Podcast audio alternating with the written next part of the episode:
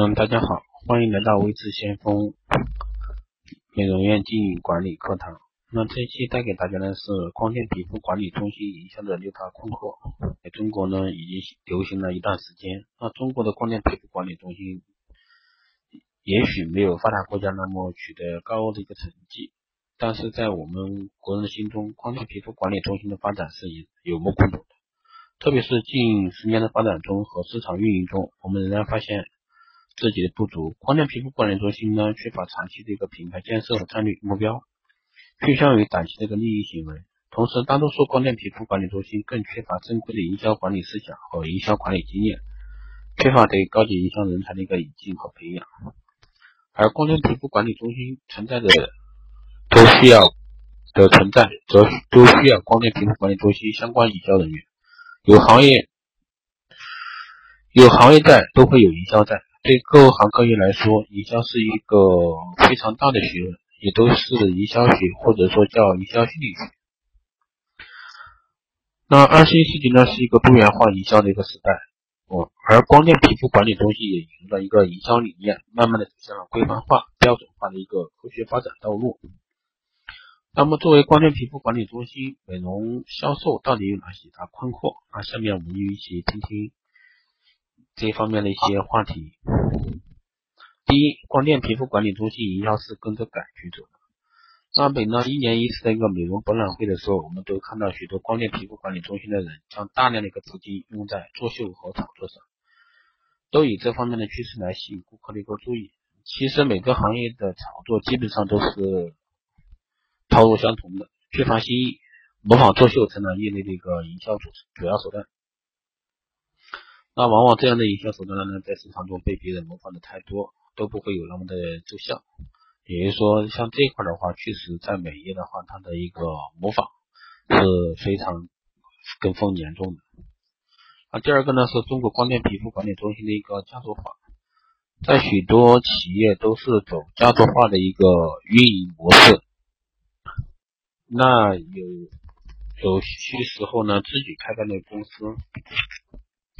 自己的一些家人或者说是兄弟姐妹都会在自己的企业里面担当重要的一个位置，因为中国的一个特殊性，法律、职业经理人和信用不健全，使家族化成为目前中国最具有效的一个企业重要支柱。那第三个呢是光电皮肤管理中心需要战略目标性，对光电皮肤管理中心来说，战略是非常重要的，都好像打仗不可缺少的将军一样。所以，对中国光电皮肤管理中心市场战略性越强的企业，发展的越好。毋庸置疑，战略是重要的一点。第四个呢，是光电皮肤管理中心需要创新。那创新是中国光电皮肤管理中心的一个生命。过往几十年中，光电皮肤管理中心的市场大量的事实表明，创新是企业的一种核心的竞争力，特别是今天的一个美业市场。那在中国的各行各业中呢，都需要创新的一个精神。光电皮肤管理中心也是如此，它需要研制研发自己的产品，优势于市场上的一个任何产品。那任何的产品呢，都无法代替自己的产品，那么这都是在创新。那创新会让自己的企业领航在别的企业的前面，也会比别的企业更靠近成功。那在这个市场上，很多跟进者也是。利益的既得者，从市场的角度来说也是成功的。那后来居上的一个现实呢，使得很多技术创新型公司水落的更快。创新是生命，但不能一概而论。所以，重新面对和审视创新这个话题，我们要谨慎对待和分析。创新要走一种技术上的创新，保持自己的技术和严密性，防止被复制。只有这样，才能使自己的一个企业相区别于别人的一个企业。那第五呢，是光电皮肤管理中心需要专业化。那光电皮肤管理中心的市场发展到现在，许多人都在感慨竞争激烈，生意难做。那有些企业是专业专业走日化路线的，现在也开始进军专业光电皮肤管理中心。而专业的光电皮肤管理中心对日化线发展产生了一个浓厚的兴趣。对于企业来说，专业化才是呈现企业的一个专业性和能力性，或者说是某个领域比较突出，那么成就也是很高的。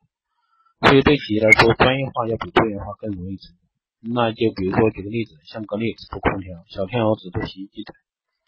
那太多的企业因为这个某个领域的比较突出，那基本上全中国的人都能记住。那第六呢是建设品牌真的很重要。那目前光电皮肤管理中心真正具备实力的品牌还是相当少的，很多的品牌都是个体风骚三五年，那三五年之后我们再也找不到它的影子，这也给我们提出了一个思考。那光电皮肤管理中心到底需不需要花大力气建设自己的一个品牌？那吃过没有自己品牌之苦的一个中国企业，是在建立品牌的一个东西，于是有了很多品牌慢慢在发展中的。那在国内呢，更多的企业在做销量，而不是品牌，这也是为营销近视。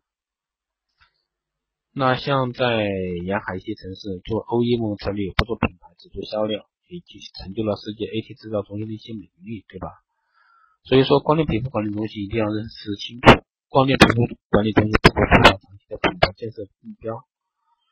有了战略目标，才会有更大的发发展空间。这也就是这一期光电皮肤管理中心带给大家带给大家的一些内容。那，特别是二零一六年是所有整个美容行业的一个冬天，非常寒冷的冬天。那所以说，光电医美也好。医美渠道市场也好，都是很难很难做，竞争激烈。但是呢，没有一个这么小的一个品牌知名度。所以说，大家在一片红海中竞争，但是呢，没有叫得出来响亮的一个品牌。所以说，这也是光电皮肤管理中心的一个目前遇到比较实际的一些问题。希望大家听了这些节目以后，能有所触动，改变自己的现在的一些经营策略。针对目前美业遇到一些寒冬，做出一些调整，未来相信一定会做得更好。谢谢大家的收听，我们下一期再见。